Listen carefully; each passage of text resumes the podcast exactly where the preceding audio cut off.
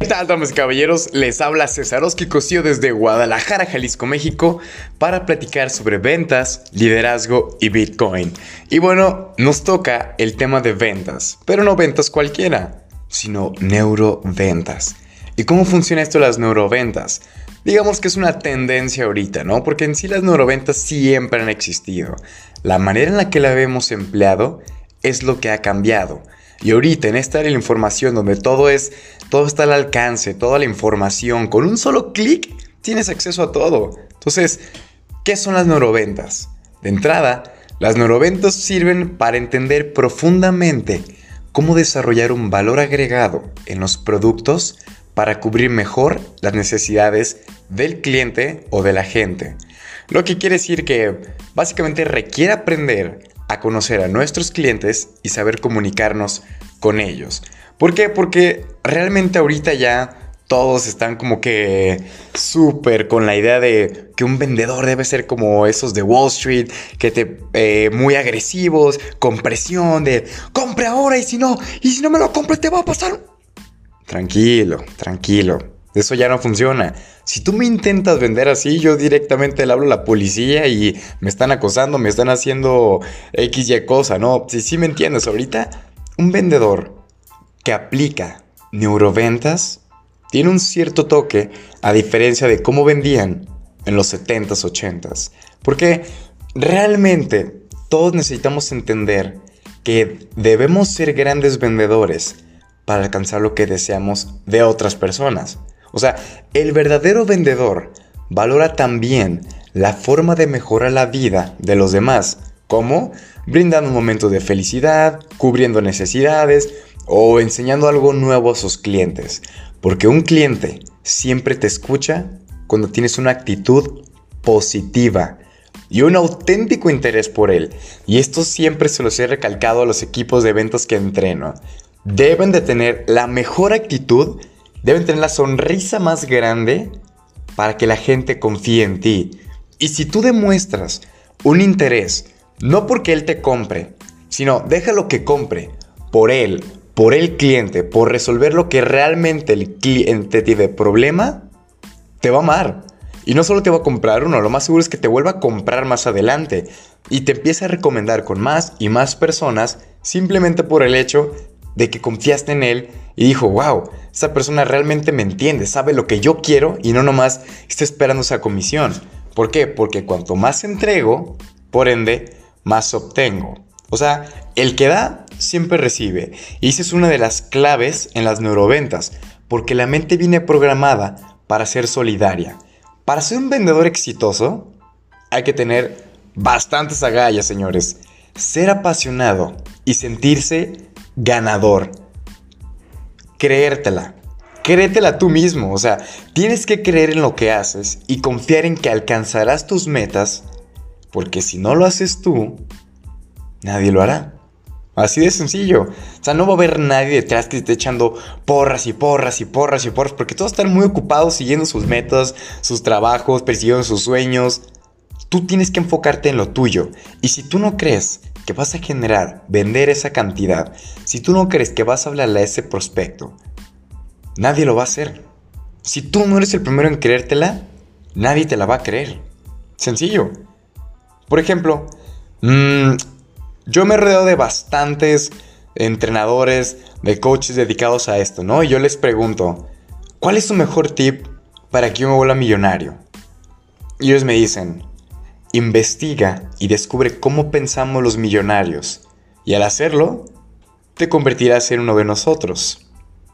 No manches, o sea, después de que, ay, bueno, y si me preguntan a quién fue este coach, pues nada más y nada menos que mi supermaestro, gurú, sensei, Jedi, Jürgen Klarich, que de hecho soy entrenador certificado por él de neuroventas. O sea, esto que le estoy diciendo tengo el certificado de que lo puedo hacer y estoy calificado para todo ello. Entonces, este es uno de los mejores tips donde declara lo que tú quieres, créelo de verdad y tu cerebro se acopla.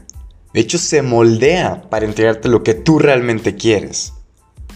O sea, sueña, ten aspiraciones, ponte nuevas metas. Todo eso depende de ti. Yo sí puedo y creértelo O sea, sí dirán, hey, ¿por qué no hemos tocado de cómo vender? Porque esto es lo primero que debes hacer. O sea, no puedes salir a la calle simplemente a vender casas, vender coches, yo qué sé, cuando realmente ni siquiera crees desde lo más interior en ti que lo puedes hacer. O sea, antes de salir a hacer la venta de tu servicio o de tu producto, antes de salir de tu casa, antes de levantarte de la cama, di, yo sí puedo. Hoy lo voy a hacer. Hoy venderé tanto. Y hoy haré tanto y en esta semana haré tanto para poder irme a ese lugar que tanto deseo irme de vacaciones. Todo eso depende de ti. Yo te puedo decir cómo hacerlo, pero el momento en el que lo aplicas y cuánto lo apliques va a depender de ti. En teoría, los buenos vendedores deben ser personas que dominan la palabra, que saben la forma de conectar con la gente y volverse bastante abiertos cuando están vendiendo. Innovación significa ofrecer valor agregado a las personas a través de los productos y servicios que les vendemos. ¿Y por qué les digo esto? Porque la innovación es nuestro verdadero negocio como vendedores. ¿Y cómo hacemos eso? Simplemente por el hecho de que al momento de tú estar innovando en tu producto o servicio, vas a modificarle la vida a nuestros consumidores. Y eso es neuroventas, literalmente. Tú tienes que pensar cada día en ser mejor. yo, yo me duermo y me despierto pensando en innovación. Todo el día pienso en cómo innovar para enamorar más a mi novia. La innovación sirve para todo. O sea, para que tú seas feliz y para ser dichosa a mucha gente.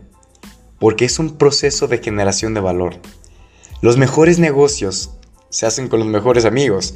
Y este es un punto a recalcar de lo más importante. Porque ya me ha pasado, he tenido varios socios que lo vas conociendo, ¿no? Son nuevas personas, se interesan por tu proyecto, muy bien. Aunque también esto es una cuerda muy floja. El hecho de estar con tu mejor amigo no debe ser tu mejor amigo el fiestero, sino tu mejor amigo con esa persona en la que tú un día le puedes decir, oye, ¿sabes qué? Vámonos aquí a platicar, ¿no? Platican, se sientan muy tranquilos, disfrutan de una plática, no sé, de su se pueden a platicar sus proyectos a futuro. Y sabes que tú le puedes contar tu gran idea de negocios y él te va a escuchar y no te la va a robar. O sea, él al contrario, te va a ayudar a impulsarla, aunque él no le beneficie. Esos son los socios que son tus mejores amigos. O sea, si sabes que le puedes contar una idea a tu mejor amigo y en lugar de llevársela, te va a apoyar en ello o hasta va a querer ser parte de tu proyecto, esas son las personas con las que debes de trabajar. Los que tenemos muchos amigos, siempre hacemos buenos negocios. O sea, en la vida nunca hagas algo que no te divierta. Ahora, por ejemplo, las neuroventas frente a las ventas tradicionales. ¿Cuál es la diferencia? ¿Qué, ¿Qué es lo que cambia a como se los dije en un principio? Porque el éxito no es saber qué decir o qué hacer, sino por qué decir o hacer algo. Siempre debe haber un por qué. No, yo te puedo decir, di esto, haz lo otro y así vas a generar ventas. No, no, no, no, no, más bien, ¿por qué tengo que decir eso y por qué debo hacer lo otro? Ah, porque detrás hay todo un trasfondo. O sea, eso pasa en las ventas tradicionales. Sienten que tienen que mencionar todo para ver si algo pega. En el mundo de las neuroventas, Tú tienes que decir pocas cosas, pero contundentes. No hace falta hablar tanto para vender. Tienes que señalar las cosas correctas. Una vez más, le debemos vender a la mente. Y dejar de estar ahí con el puro consumidor. O sea, llegar al subconsciente de tu cliente, de tu proveedor, de tu prospecto. Y vas a ver cómo se vuelve más sencillo.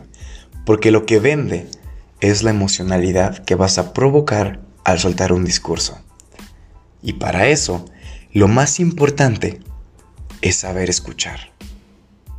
Así, escuchar. El vendedor que nunca pregunta y nomás habla, habla y habla, empieza a echar un cuento que no tiene idea de cómo va a ser recibido, simplemente porque no hace ningún esfuerzo por conocer a sus clientes. Básicamente, hoy se vende más hablando, perdón, perdón, hoy se vende más escuchando que hablando.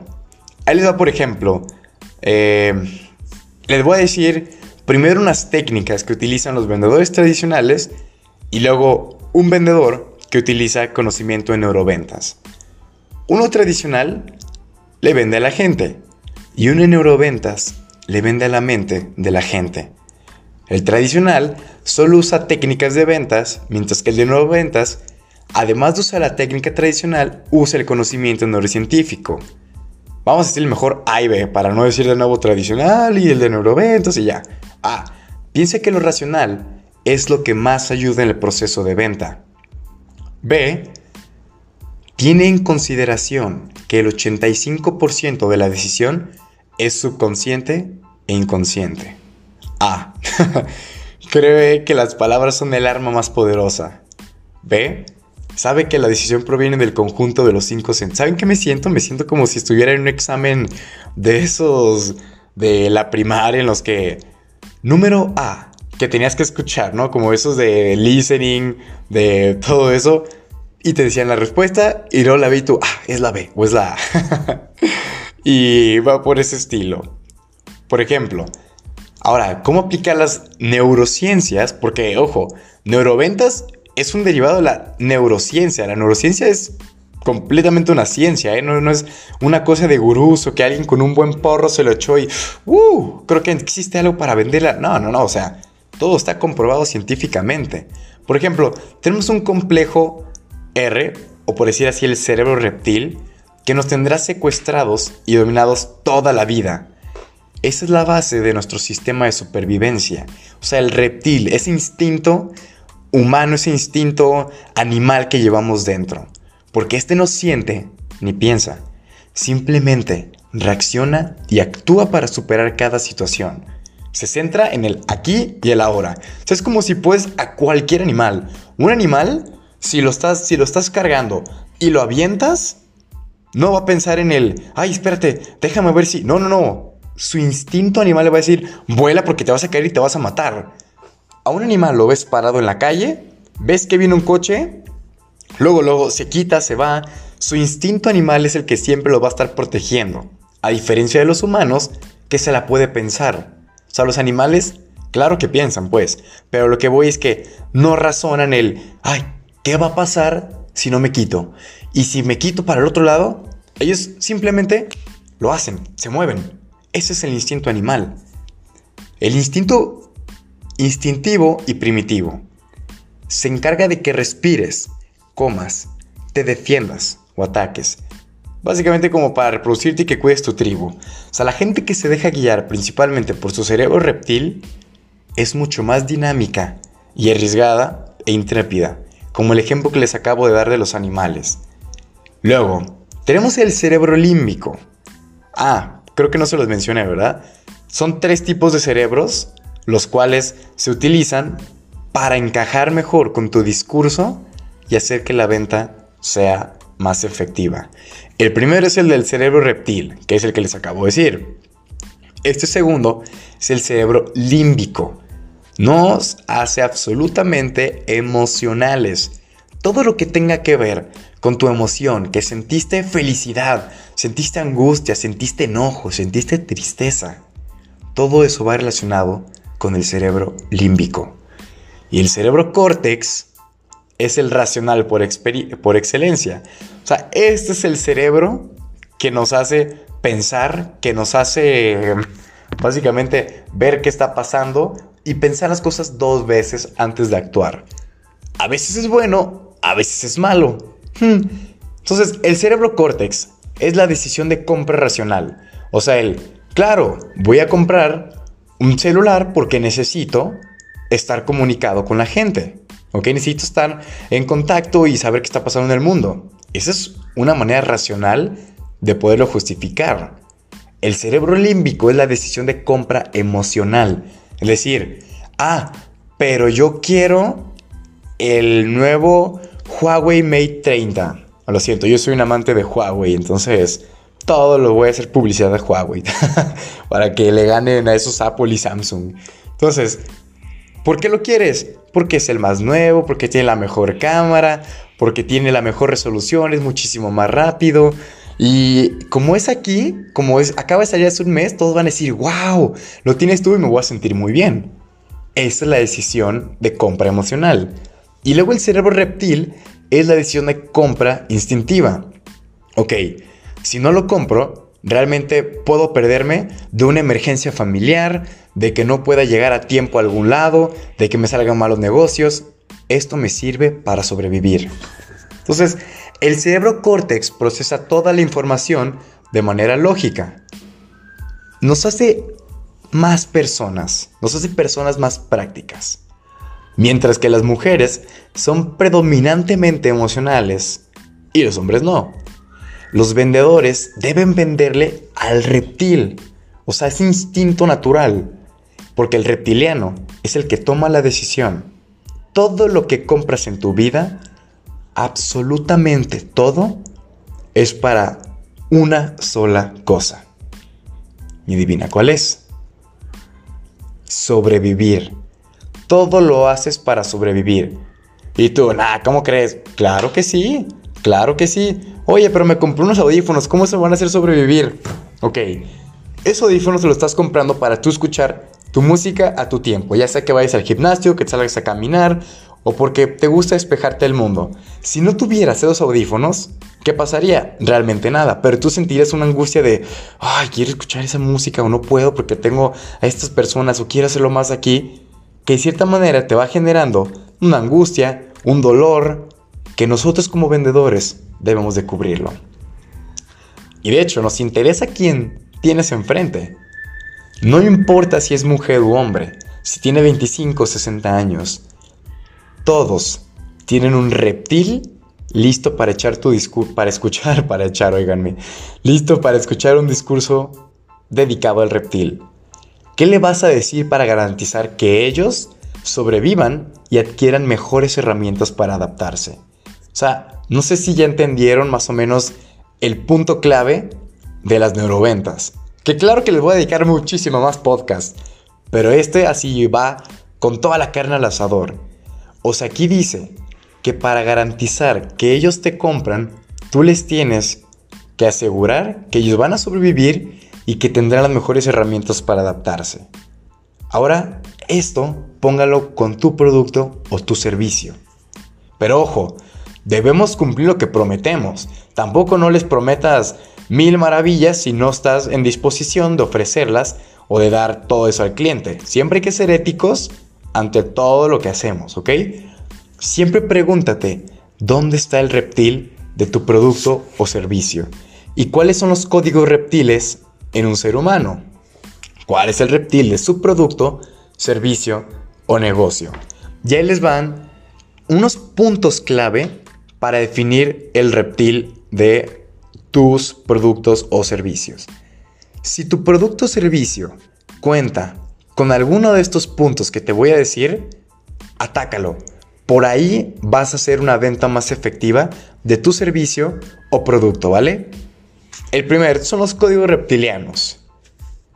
Reto, que es reconocimiento individual. Si tu producto puede hacer que el momento de adquirirlo, la persona tengo un reconocimiento, pero personal, como decir, lo hice, excelente. Un caso de estos, correr un Ironman.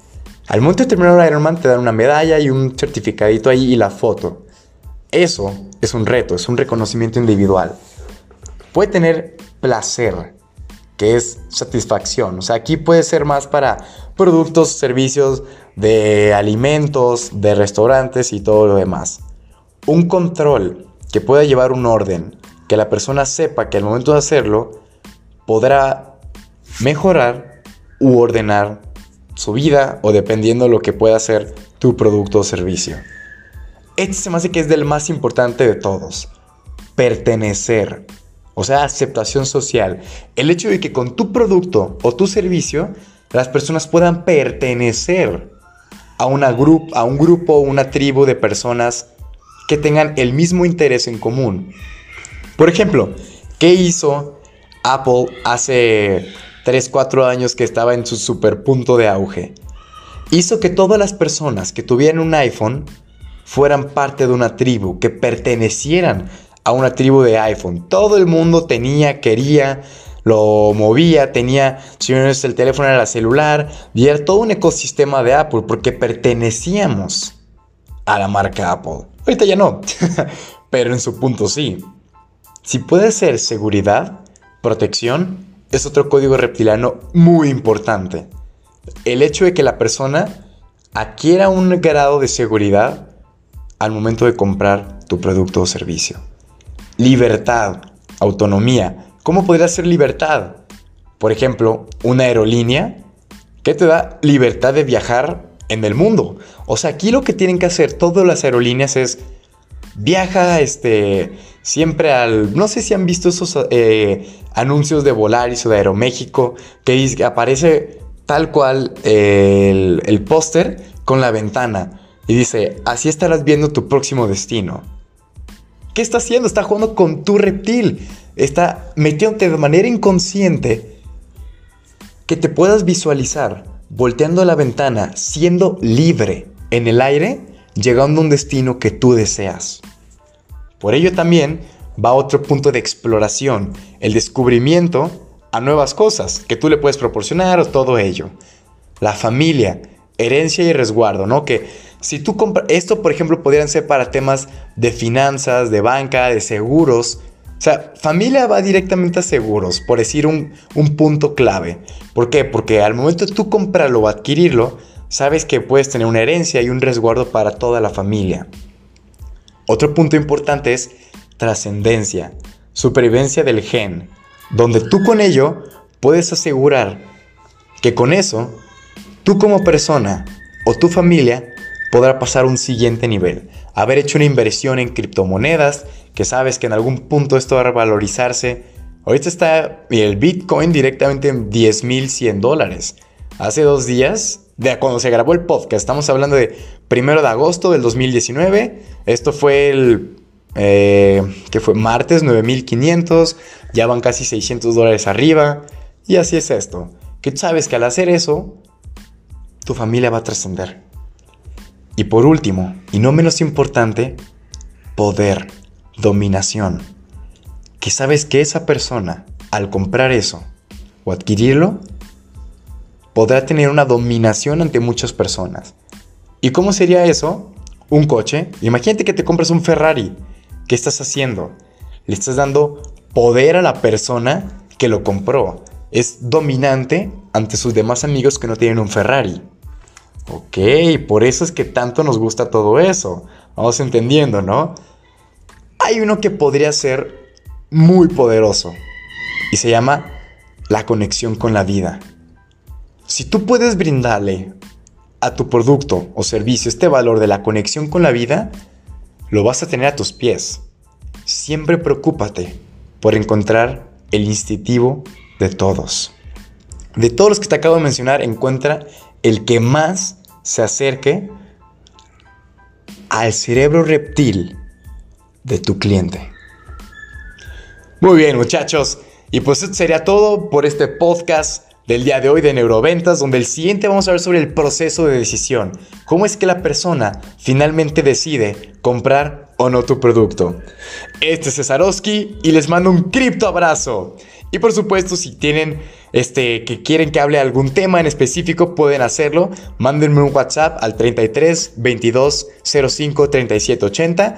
Díganme su nombre, de dónde son y con mucho gusto vamos a planear un podcast ya sea de ventas, liderazgo o criptomonedas de lo que ustedes me digan. Les mando un cripto abrazo a todos ustedes y que tengan un excelente día.